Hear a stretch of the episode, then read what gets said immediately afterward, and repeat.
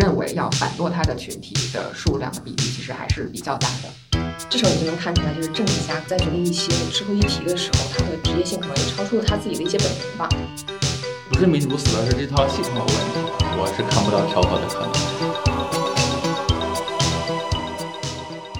欢迎大家来到维斯莱看一下 APP 所出的这一款播客，然后今天是第二期。然后我是本场主持人柳庆宇，我是凌云。这一期呢，我们要聊的这个话题呢，其实已经持续了一段热度了。但是我依然觉得说它有值得讨论的地方，就是让我这样一个对政治几乎不感兴趣的人。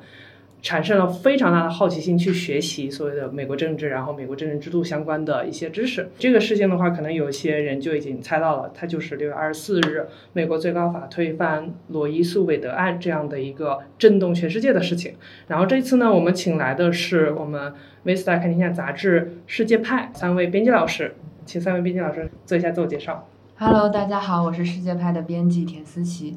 我是世界派的编辑刘琦。我是世界派编辑刘翰林，欢迎三位老师。因为这三位老师呢，就主要是给我们这个杂志去写说深度解析国际新闻这样的一个呃领域。大家有兴趣的话，也可以去杂志们去看。那接下来的话，我们就可以来聊一下这个事情。我相信听这一期播客的人，大概都对这个背景会有一些了解。因为在国内的话，很多讨论就是说，就是宪法已经不再保护这个堕胎权了，对吧？那是不是意味着说，在美国女性就没有办法堕胎了？比如说，它这个法案，它最终落下来之后，到底会产生什么样实质的影响？几位老师可不可以给大家讲一下这个事情？这一次最新的判决就相当于是最高法院，它并不是说 OK，我们现在在全美国都禁止堕胎了。嗯，我们是对于我们这个全美国范围内，我们没有这个。有一个宪法保障这样一个类似的权益来说，OK，我们来保障每一位美国女性堕胎的权益。这个权益我们现在不保护你了，我们现在把这个堕胎行或者不行，有没有什么限制来决定这些的一个权利下放给各州。因为大家也都知道，就是美国各州他们自己制定法律的这个权利还是比较大的。那现在就相当于各州都可以自行推出对堕胎的限制，或者说一个。呃，就是完全放行的一个法律规定。因为其实，在美国，然后有一个叫做美国计划生育联合会，嗯，叫 Planned Parenthood 这样一个网站，然后它在它的网站上有一个地图，嗯，然后就标记了说现在哪些州还是可以做堕胎，哪些州不可以做堕胎的。然后其实现在在美国来说，还有十九个州。都是可以做堕胎的，然后只有七个州是严格不能做堕胎的，所以并不是说一刀切都切死了。包括现在被推翻这个法案之后，其实很多，嗯，在一些不允许堕胎的州的一些女性也会去其他的州去堕胎，所以并不是一刀切这么完全的事情。其实罗素韦德案是在一九七三年通过的嘛，然后近五十年之后被推翻，然后很多人面对这个事情都会觉得。都会感到非常疑惑，为什么美国会在堕胎问题上反而是开了倒车？就想要请各位老师聊一下，这个罗素韦德案的被推翻，真的是一个突如其来的事件吗？因为在我们国内舆论场里面，其实对美国的一些对堕胎的现象的重视，以及一些文化现象没有很深入的了解。那么，美国是不是长期以来本土存在一些比较根深蒂固的一些反堕胎的文化啊或者说事件，最后导致了这个案件的推翻呢？我觉得可以是说是由来已久吧，这个规定，因为美国大家都知道，就跟英国关系很大，它是英国的相当于殖民地嘛。其实早期美国建国的时候，它的法律主要都是跟随的是英国的习惯法。那在英国的习惯法中，堕胎就是一种轻罪。嗯，就是说他们是怎么认定说你的胎儿是不是一个生命的？是看有没有胎动。嗯，就是说有胎动之前你是可以堕胎的，但是一旦婴儿有了胎动，它就是个生命了，然后你之后堕胎。就是犯犯罪是一种轻罪，但其实这个玩意儿是很难执行的，嗯，因为就是那时候医学很不发达，其实因为医学不发达，我们只能用说胎动来判定这是不是生命，不像现在一样，你有各种各样的什么检测仪器，对，然后去看，那其实这就是非常主观的一个事情，因为只有母亲才知道有没有胎动，嗯，所以那时候法律非常的难去实行，就比如说我是一个女性，我就执意要堕胎，那我就可以骗她说没有胎动，然后你去堕胎，其实就。也也没人知道，对，所以其实那时候，嗯，虽然堕胎是犯法，但是其实执行的非常的松，嗯，而且在社会上也不会认为堕胎是一个很有污点的事情，嗯，所以其实那会儿虽然是法律是禁止的，但是其实就相当于没有一样，就特别像东南亚说东南亚很多国家就是穆斯林国家说基奸犯法，但是其实没有多少人因为这个玩意儿去入狱。嗯。啊，然后我再查了一下，其实就是真正我们给它带引号的叫反堕胎的一个行动，第一个推起这个行动的其实是医生群体。为什么？为什么那是医生群体？就是其实那时候是在一八五零年左右，就十九世纪的中期嘛。然后那时候医生其实还没有像当今一样有这么高的地位。然后就是当时在社会上，就是能做堕胎的人不只是医生，还有那个接生婆呀，包括我们中文语境中的那些江湖郎中。其实医生当时就会是出于一种，他们那会儿刚刚就是组成像工会一样联盟，然后其实是有点类似于出于打压竞争对手的那种目的，然后就在各州推动，嗯，州医院吧，然后去就是让他们说你要限制堕胎，相当于说要堕胎就只要找我们医生，因为我们医生有更好的知识、更专业的技术，然后可以去判定你这个肚子里的婴儿到底是不是生命还是不是，其实就相当于说拉高了这个行业的门槛，然后就把。客源都拢到自己的嗯领域里来了，这个应该是美国我查到的，就是第一个就是可以叫反堕胎吧。嗯，但其实它也不能完全叫反堕胎，因为我觉得它更是出于一种商业的考量，在我看来。然后到了一九零零年左右的时候，其实就是在美国的每个州堕胎都是非法的了。为什么？这个就还是沿袭英国那边的法律嘛。对，然后还有这个医生团体的游说。嗯。其实那时候，一九零零年的时候，差不多每个州都是，嗯，堕胎都是非法的嘛。其实就没有什么反堕胎运动一说。然后到了一九六零年的时候，是科罗拉州一些州就开始放松了对于堕胎的禁令，然后就是慢慢从放松禁令开始，就慢慢的有那种反堕胎的势力起来了。嗯。但那时候就是反堕胎的势力还是基本上就是在各州活动，就没有形成一个全国性的那种大气候。嗯。那我觉得就是什么时候形成了那种全国性的大。大气候就是到了一九七三年，这个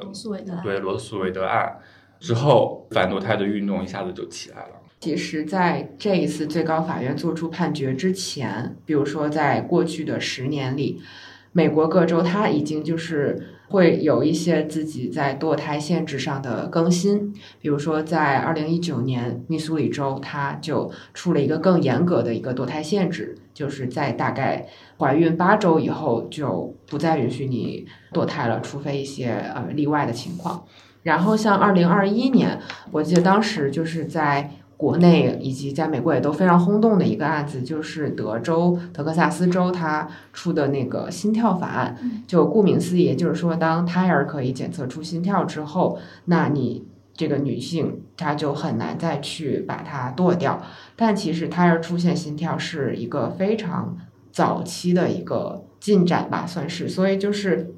相当于对女性她可以堕胎的这个怀孕的周数就进行了进一步的限制。那这个是在二一年发生的事情。我个人认为，之所以在最近的两三年各州出了越来越多的对堕胎的限制规定，是因为当时是。特朗普总统在位，那他怎么说呢？非常的幸运，是一个天选之子，因为大家也都嗯可能了解过，就是美国最高法院的大法官是由总统来提名的。当现在的这一位大法官他去世或者他主动退休了，那么在任的总统就可以提名下一位。一般来说，大法官都是终身任职。那特朗普就哎就走运在这儿了，他就。呃，在他短短的四年任期之内，他就获得了三次提名最高法院大法官的机会，相当于有三分之一的这个法官都被他替换掉了。那他是一个共和党总统，所以他更愿意提名就是偏保守派的这样一些法官进入最高法院。那在他的任期之后，现在的最高法院，像你可以认为就大概有六位都可以划归为一个保守派的大法官。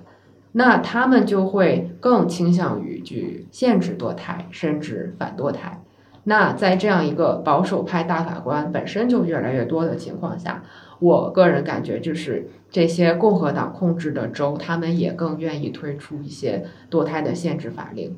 而就在六月份，最高法院正式推翻罗伊斯韦德案，那就相当于在全国范围内彰显了一次保守派自己的一个主张。所以就是说，堕胎限制这一点，在过去几年里发生的越来越多。那这一次最新的判决就可以把它看成是一种集大成者。所以反堕胎的人士，他们是用什么样理由去反对堕胎的呢？其实我想强调一点，就是说，虽然现在大家看到很多的国内外的媒体的报道上都是把反堕胎就是看作一种。邪教，或者说我们 就是应该毫无理由的就去支持女性的堕胎的权利，但其实就是在美国，甚至可能在更多地区，认为要反堕胎的群体的数量的比例其实还是比较大的。当然，可能确实它不如这个支持堕胎权的人多，但是可能也有超过三分之一，或者比如说到百分之四十多。的一个这样人群比例，他们相信说我们应该去反对堕胎，或者说，与其说强调是反对堕胎，他们更多的是在支持胎儿的人权。嗯，我觉得这个可能就是个人会有不同的观点，而且是不是非黑即白的，就是。像我个人是认为，就是胎儿必须脱离母体，也就是把它生出来之后，它变成一个婴儿，这时候它才有了人权。但是有些人相信，就是我一怀孕，它是一个成活的受精卵了，那我就去就应该去保护它的人权，因为它已经就是相当于在生物上，它已经有能力去发展成一个生命了，所以我要保护他的人权。那这之间就会有一些这个。退让的空间，比如说，有些人认为说，一定要等这个受精卵它发展成一个有心跳的胎儿的时候，我去保护它的人权。也有些人是会觉得说，啊，比如说，它应该到怀孕二十周、三十周，就是你生下来基本可以呃成活这样一个状态的时候，我们应该去保护这个胎儿的人权。这个我觉得个人的观点见仁见智吧。嗯，但是对于就是坚定的反对堕胎的群体来说，那我们肯定是希望保护胎儿人权的这个时间点越早越好，要早于八周甚至六周。其实个人觉得说六周的时候，可能很多女性她都不知道自己怀孕了。嗯，那如果这个时候他是一个强奸的受害者，或者他根本无力抚养这个孩子，他这个时候却失去了堕胎的权利，我个人觉得是不太恰当的。但是对于那些反对堕胎的群体来说，就我们也要去了解人家的观点嘛，人家会觉得说我们是在为所有未出生的孩子的权利而战斗，嗯，所而所以就是当罗素韦德案被推翻之后，他们会把这个看成一场非常伟大的胜利，嗯，他们希望甚至说可以在美国所有的州，就是如果你堕胎，也就是引号就是杀害胎儿的话，那你就是犯罪，嗯，当然他们也会采取一些。相对比较温和的宣传战略，比如说，他们对于这些怀孕的女性都说，没关系的，我们不会起诉你。你堕胎了的话，你没有进行违法行为，我们要起诉的是帮助你做堕胎手术的医生。所以，相当于他把这个女性先摘出去了。嗯，那这样可能对于很多女性来说，她们感觉自己也不会面临太大的威胁。那她们对于反对堕胎的群体也就可能没有那么大的意见。嗯，另一方面，他们会觉得说，很多女性她们决定不生下这个孩子，比如说和伴侣分手了呀，或者自己经济状况不太好。那这个时候，如果我们可以在这个胎儿出生以后，给他提供更好的医疗保障，给他提供比如说免费的教育，然后让他的母亲可以少交一些税来抚养他的话，也就是说，我们在这个。呃，出生之后的这个母婴保障上，我们这个政府做出更大的努力，提供更多的资金支持，那是不是女性就更愿意呃去留下这个孩子而不堕胎了呢？所以他们会从这一个角度来宣传，比如说我们要呃保护每一个生命，给他这个出生的权利。那为此呢，我们会呃给你提供更好的这个母婴保障。所以就是在他们的角度来看，他们是在为生命权而战。嗯这也是他们会把自己称作一个 pro life 的一个观点的原因。嗯，但是感觉他们画的饼好大呀，就是 你生下来之后，就是我给你减税，我给你提供免费教育什么的，感觉这个看起来就你这个你通过这个立法，要感觉要走好久。的确是一种画饼，我也就这么觉得。而且大家也知道，就是现在并不是说最高法院就是在全美完全禁止堕胎，也有一些州，尤其是那些民主党主导的州是可以堕胎的，而且他们可以给你很好的堕胎的保障。但是对于那些比如说他们在中部那些就是严格限制堕胎的州，你让那些女孩，尤其是她们可能都很年轻，还在上学，没有经济来源，让那些女孩去飞到西海岸的加州去堕胎，其实对于他们来说是要花很大一笔钱的，他们很难出得起这笔钱，他们也可能没有时间，没有渠道，比如说很难自己开车坐飞机去加州，那他们又怎么办呢？即便说。OK，在美国有的州可以，有的州不行，你去别的州就好了。我觉得这种说法可能就是一种何不食肉糜的感觉。嗯，对，我记得金斯伯格他在评价堕胎的时候也提到说，对堕胎权的推翻，其实苦了的是那些经济条件不好的女性，她们没有任何的渠道去堕掉自己的胎儿。对对，包括昨天看见那个 Quora 上面有一些美国当地人就说，就觉得他们所谓的 pro life，他就觉得这个 life 是标明在生命的哪一个阶段呢？是可能他们的 pro life，可能他们只对于。被生出产道之前的孩子感兴趣，但当这个孩子被生出了产道之后，那怎么就会失去兴趣了呢？到最后，女性可能会死在手术台上，因为那种非法堕胎手术，或者因为贫贫穷，或者本来就是少数族裔，对，本来就是底层的一些女性，到最后会因为你知道，就是那个不是好多人都会去最高法院门口去抗议嘛，然后就会有人拿那个牌子，然后上面画的是一个衣架。为什么？哦，拿衣架衣架去，就是因为对，就是因为就是在那个堕胎非法的那个年代嘛，很多是诊所都会用 衣架去把那个对，然后就感觉拿衣架所以就会觉得他们这种 pro life，它的 life 好抽象，嗯，它抽象到他没有办法去仔细定义说到底是几个月的胎儿。然后也抽象到说，这个胎儿出生之后，他给他画了许多大饼，但是可能都无法实现。那这个 pro life 的真正的立足点，就会让人感觉有一些些的伪善。对我感到伪善的一个点是在于说，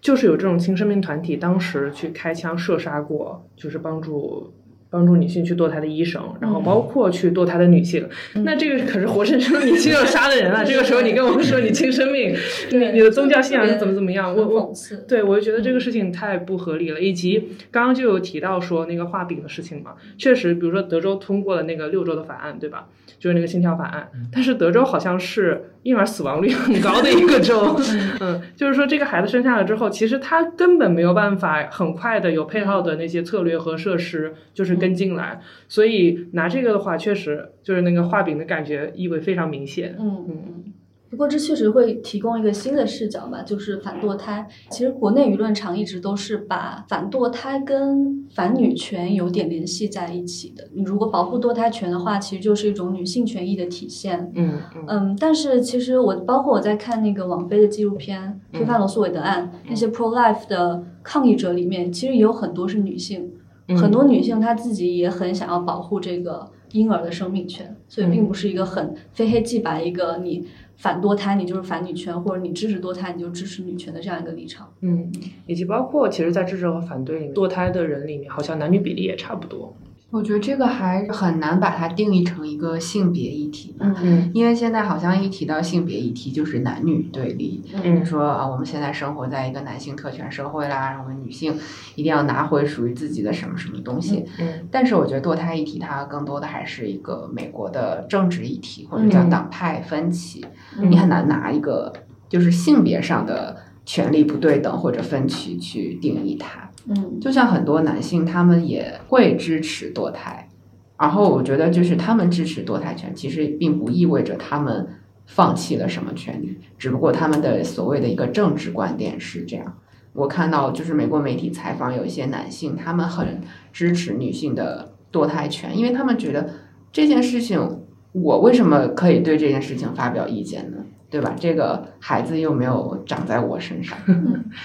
对，就刚刚也有提到，是说保守州的那些女孩，可能说可以去其他州，比如说那些更自由派的多占领那些州的话，可以去进行堕胎。但是我我看你有资料说是最高法他们在试图推动一个法案，就是说定一个叫胎儿的生命权。就如果最高法通过了这样的一个权利保障的话，那即便是兰州的那些人，他也没有办法再去堕胎了。但是他这个胎儿的生命权是怎么定义的呢？就这个的事情的话，还是还是在继续推进当中。最高法最近好像动作是挺还挺频繁。他不是托马斯就之前也放出话，就是比如说像这一次既然推翻了这个裁决之后，他也会相继制定关于反正同性恋的，包包括避孕方面的一些举措继续跟进。好神奇啊！避孕 这怎么去监督？但是因为这些这些权利，他可能都觉得算是通过美国宪法第十次修正案来。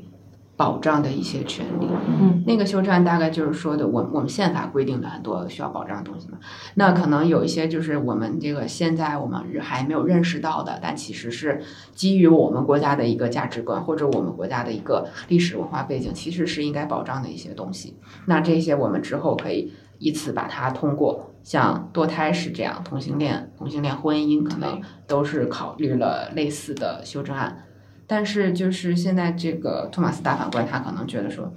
就这些东西吧，就根本跟我们国家历史没啥关系。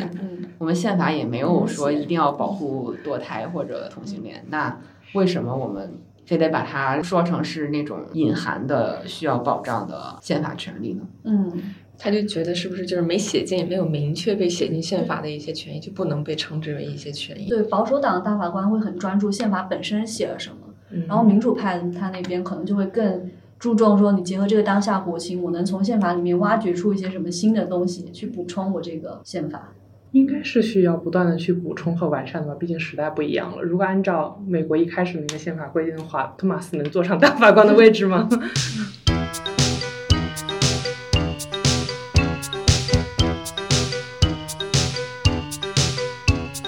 以还是要回到现在堕胎这个问题，为什么变成了一个党派的问题？就是最高法院的话，在其中到底扮演一个什么样的角色？要看到这个问题的话，就想起，比如说像一九七三年那个罗素韦德案，它通过的时候，在它通过初期的时候，就是这种党派之间的分野，好像在那个法院里面已经相对开始慢慢的开始形成这种。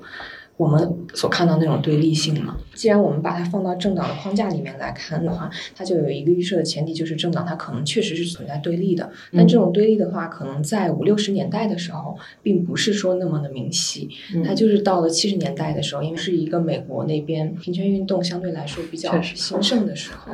然后。但是在此之前，五六十年代的时候，美国的两党本身这两大党派的对立并不是很明显，他们相对是比较趋向于温和和统治性的。是那时候美国有一个说是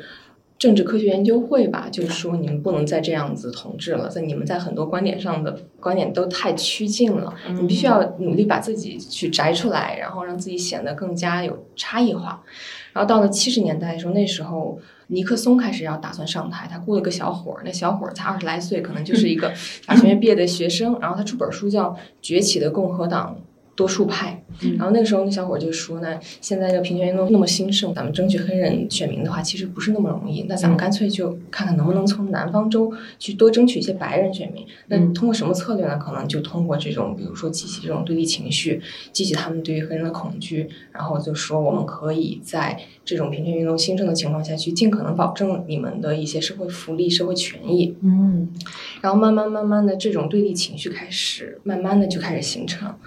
就在同期，有一些那种就是反对平权运动，或者就是一些新右派分子，然后还有一些就是保守主义分子，他们就开始加入了这些共和党，慢慢的就形成了一个共和党的多数派吧。到了七六年的时候，他共和党慢慢就开始把堕胎开始写进他的党章了。然后再往后的时候，就是到里根开始上台的时候，这时候你就能看出来，就是政治家可能有的时候在决定一些这种社会议题的时候，他的职业性可能也超出了他自己的一些本能吧。嗯，因为像里根，他以前在就是六十年代当加州州长的时候，他曾经也签过一项法令，就是当时是可以去标明女性在一些特殊的情况下，比如说像。强奸或者轮奸的这样的情况，极端情况下是可以保护他们的一些堕胎权益的。嗯，可是到最后到八十年代初期，他去竞选总统的时候，他就变成了一个旗帜鲜明的一个反堕胎的派。因为那个时候他的竞选团队就觉得，我们还是要争取那个福音派的支持，因为这确实是一个比较大的一个群体。因为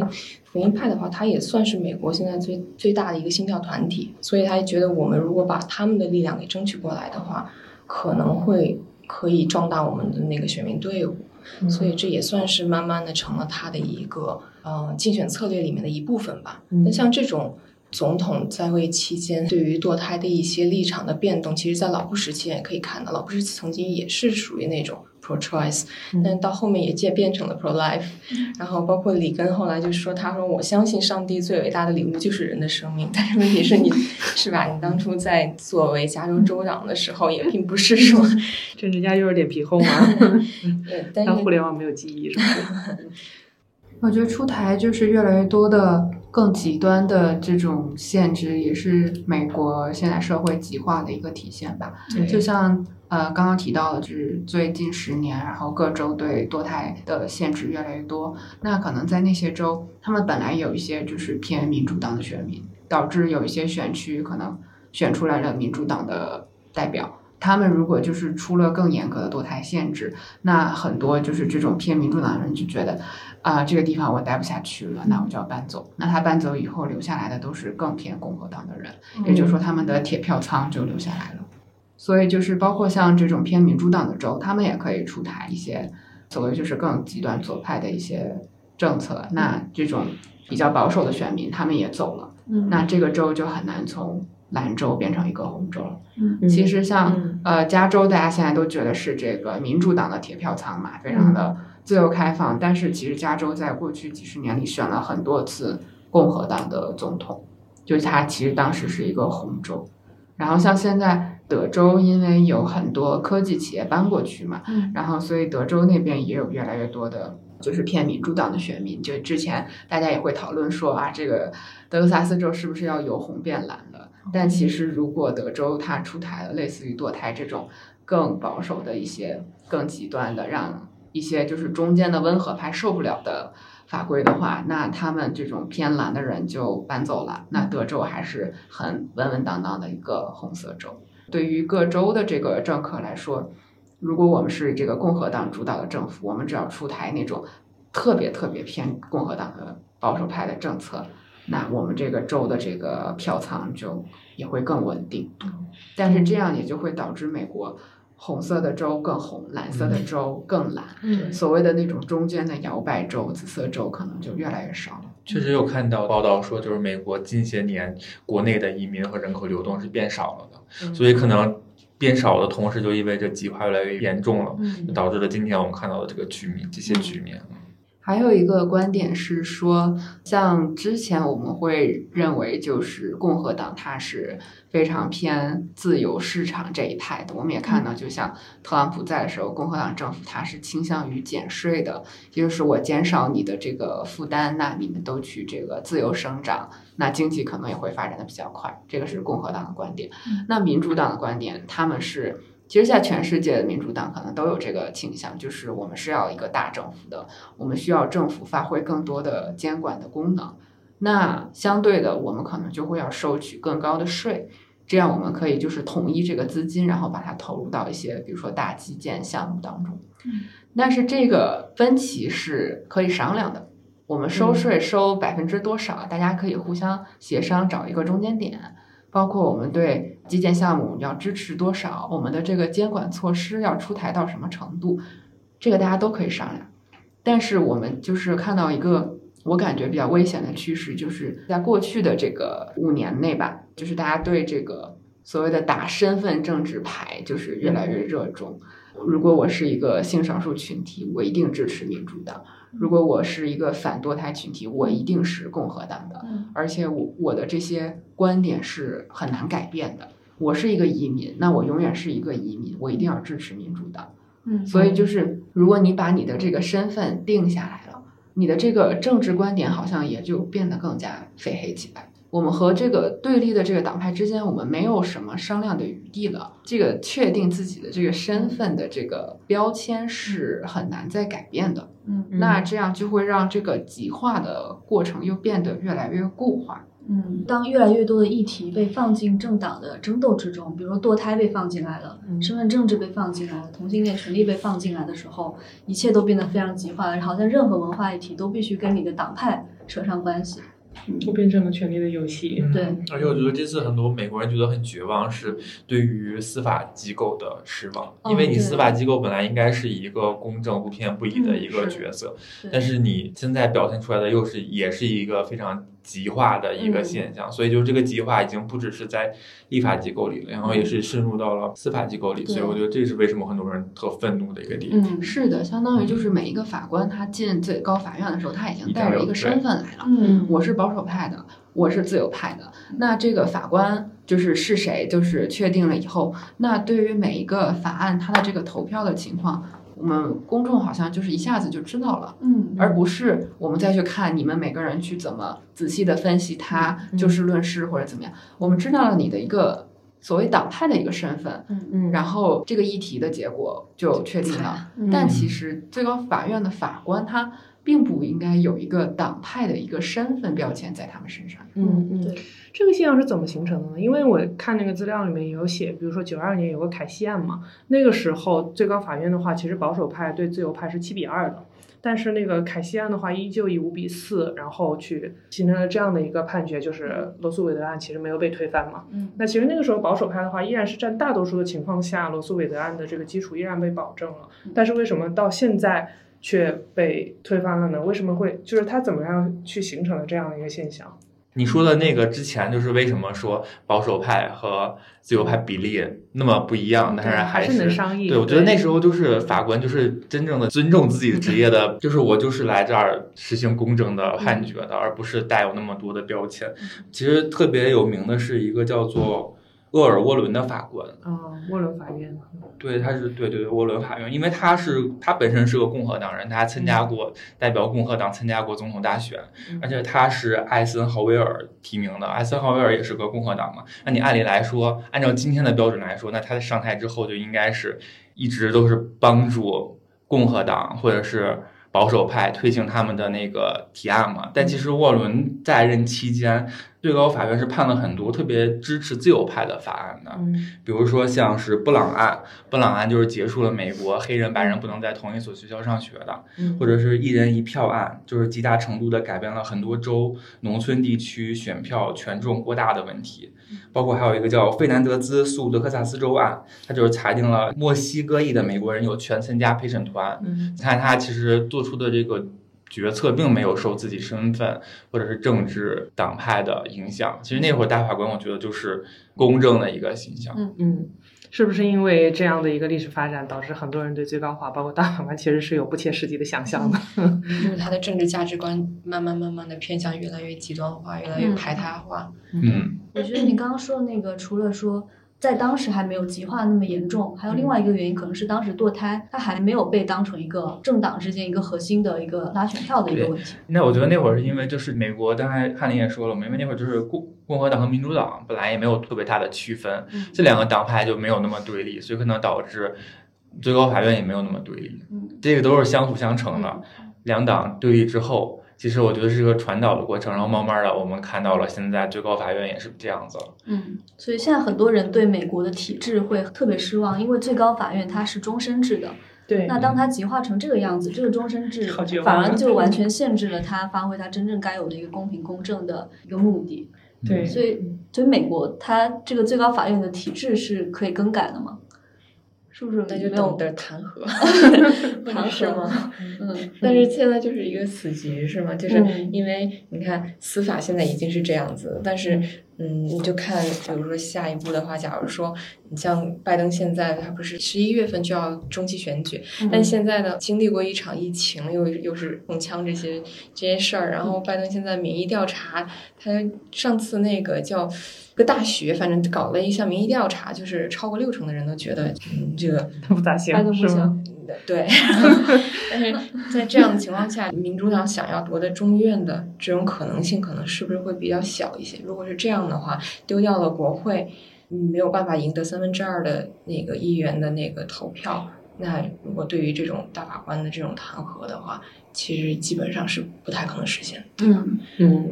我觉得弹劾很难，而且还有就是现在，其实美国这几年都有一个讨论，就是说我要扩充最高法院大法官人数。嗯。到十二位吧，就相当于和陪审团是一样的，就是拜登政府还是很难推动的。嗯嗯，就像刚才说的，他现在支持率就是一落千丈吧。一开始你刚上台的时候说啊，我要这个团结美国，我要这个弥合我们分裂的伤痕。然后现在这个一年多过去了，新冠疫情好像也没有怎么消退，然后你的美国通胀又因为你大放水，现在通胀到一个历史高位，所以你现在这个经济搞不好。你的这个支持率肯定上不去，所以在中期选举之前，肯定民主党得抓住堕胎这个叫算是一根箭吧，就是他一定要把握住这个机会，一定要宣传说这个共和党不行，都是疯子，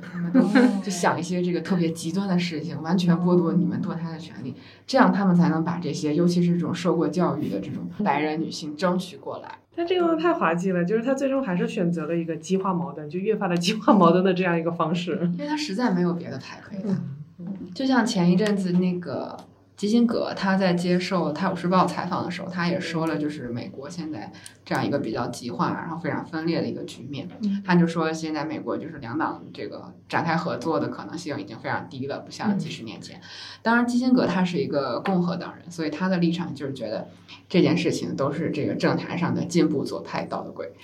就是他们总是希望把这个他们质疑的一些美国的价值观先理清楚。比如说，现在可能所谓的传统价值观或者保守价值观是认为我们要反对堕胎，那这些进步左派就觉得说这个问题我们一定要把它解决清楚，我们要勇敢的支持女性堕胎的权益。OK，这件事情我们达成一致了，我们接下来再聊这个国内的一些经济政策啊，我们的外交政策啊，就一些这种具体真正要。着手做的工作，你要是不把这些价值观的问题说明白了，大家聊明白了，那你后面的政策你都也都不想搞了。嗯，当然，我个人认为他是以一个共和党的立场，然后对进步左派提出这样的质疑。那其实我觉得共和党也是一样的，共和党有自己坚持的价值观。如果这个咱们两党之间这件事儿这件事情聊不到一块儿去的话，那我们其他政策咱们也都不要聊了。那这个就是让现在美国就是有一点陷入僵局，就感觉好像这个政策上也都不是很高效的样子。而且价值观本来就是一个很难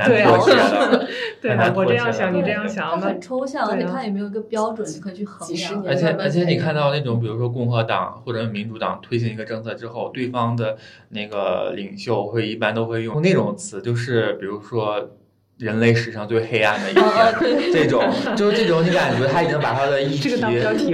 但是就你会觉得他把这个议题跟一种道德就是耻辱感弄在一起了。我感觉就是说，这就是对我的羞辱。那其实你你的这些政治议题带上这种色彩，就是对我个人的什么尊严的践踏之类的，其实是很难去妥协的。我觉得，或者把它上升到整个国民性，比如说。反堕胎的一些人士觉得这个罗素韦的案被推翻，就是让美国再次伟大了起来。然后拜登在那个会上就是说，这是美国倒退了一百年。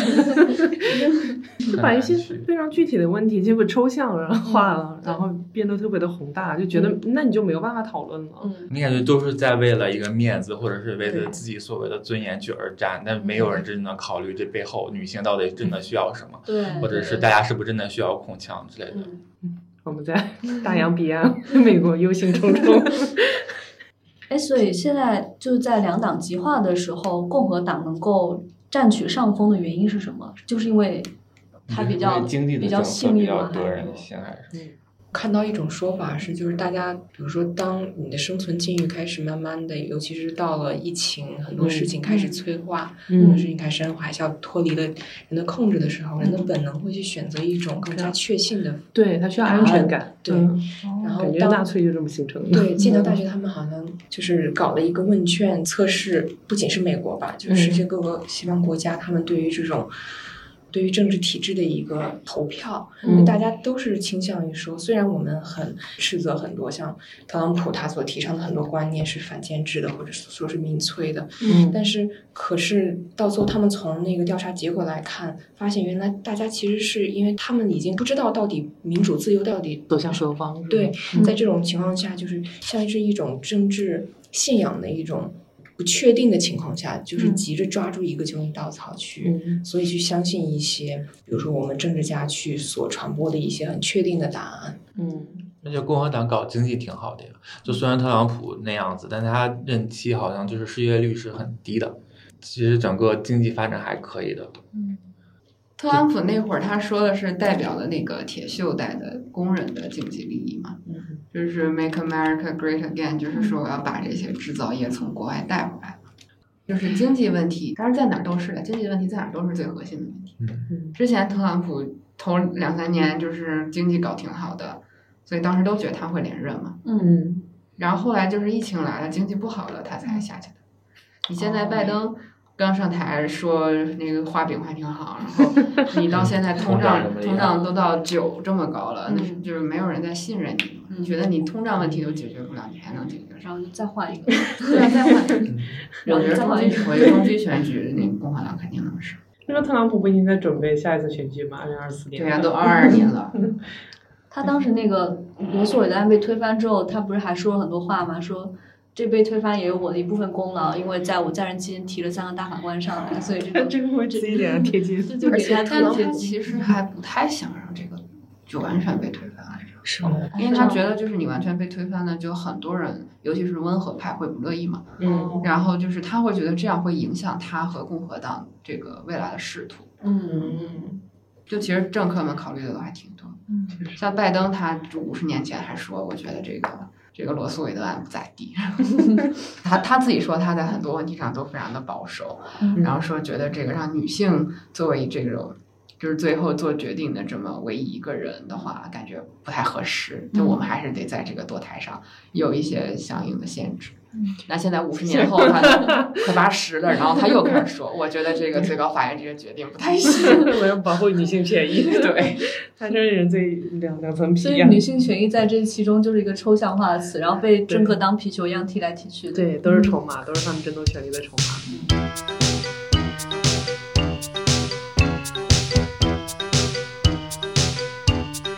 说就是为什么现在很多人都觉得美国民主死了，然后我觉得其实美国民美国民主是没有死的，不是，我觉得是没有死的，就是民主就是说人民参政嘛，我有意愿，然后被听到了，然后那我觉得你要是问那，你现在在去美国问那些反堕胎的人，你问他们。民主死了吗？他们可能回答没有吧。但是你问那些支持堕胎的人，他民主死了吗？他们可能会回答死了。那我觉得现在就是美国之所以弥漫着一种民主死了的氛围，我觉得是因为大多数人的政治理想都没有得到答应，就是大多数人的政治理想都被辜负了。就比如说。我查了资料看，其实美国人对于堕胎这件事情并没有那么极端。嗯，什么叫没有那么极端？就比如说举个例子，嗯，一个女性然后怀孕三个月，嗯，怀孕三个月之前是可以堕胎的，然后三个月之后是不可以堕胎的。嗯，除但是如果比如说你的婴儿有一些肯定先呃先天性疾病，嗯，或者是因为是因为被强奸然后怀孕的，那三个月以后就可以堕胎。其实这非常一个普世的一个。一个描述嘛，最近放在各个国家都可以通过。其实很多美国人也认为这样是 OK 的，嗯，但是就是这么大多数都认为 OK 的一个情况，但是就被美国现在就一刀切了嘛，就可能就是很多人都会觉得不满意。其实不只是堕胎的问题，包括像气候变化，比如说四分之三的美国人都愿意为应对气候变化就做一些改变，但其实现在美国法律上并没有任何就是说。对于排放做限制的一个规定，嗯，然后还有包括，其实百分之六十的美国家庭是没有枪支的，嗯，有枪支的只占了百分之四十或者更少，嗯，但是为什么大多数人，大多数人也是支持控枪的？为什么？但是就是大多数人的一个呼吁就是没有得到回复回应，所以这就是我觉得为什么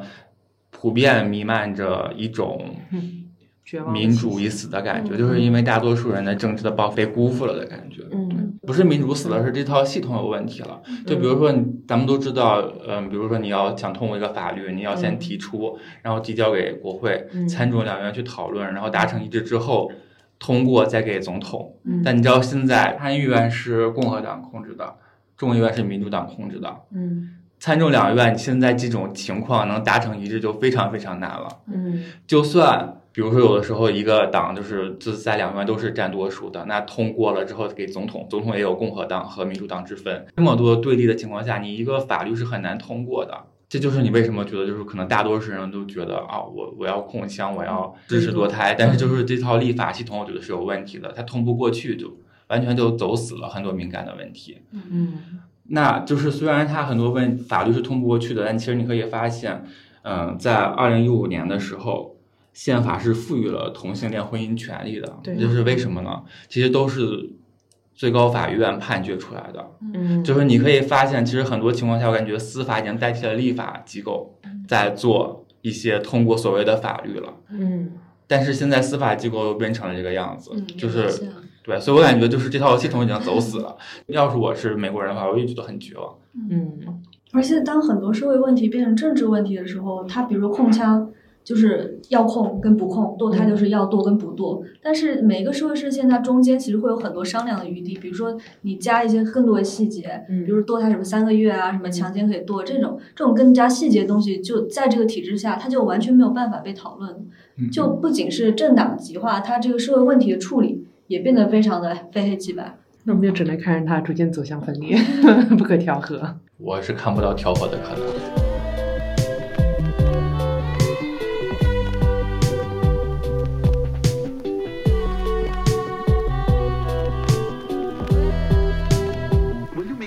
at 10.